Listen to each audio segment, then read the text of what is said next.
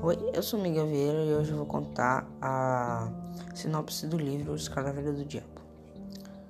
Hugo é simpático e cheio de amigos, com cabelos ruivos, ar sadio e jovial. Aos 18 anos ele colecionava admiradoras.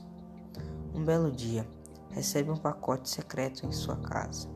Foguinho, como é conhecido, desconfia que seja mais um presente de alguma garota. Mas, ao abri-lo, encontra algo inusitado: um besouro negro com chifres. Quem teria enviado algo tão sinistro para ele? Dias depois de receber o pacote, é encontrado morto e, de repente, uma série de assassinatos em, tem início na tranquila cidade de Vista Alegre. Em comum, todas as vítimas eram ruivas e haviam recebido besouros antes de morrer. Porém, o irmão de Hugo, Alberto, não vai descansar enquanto não desmascarar o criminoso.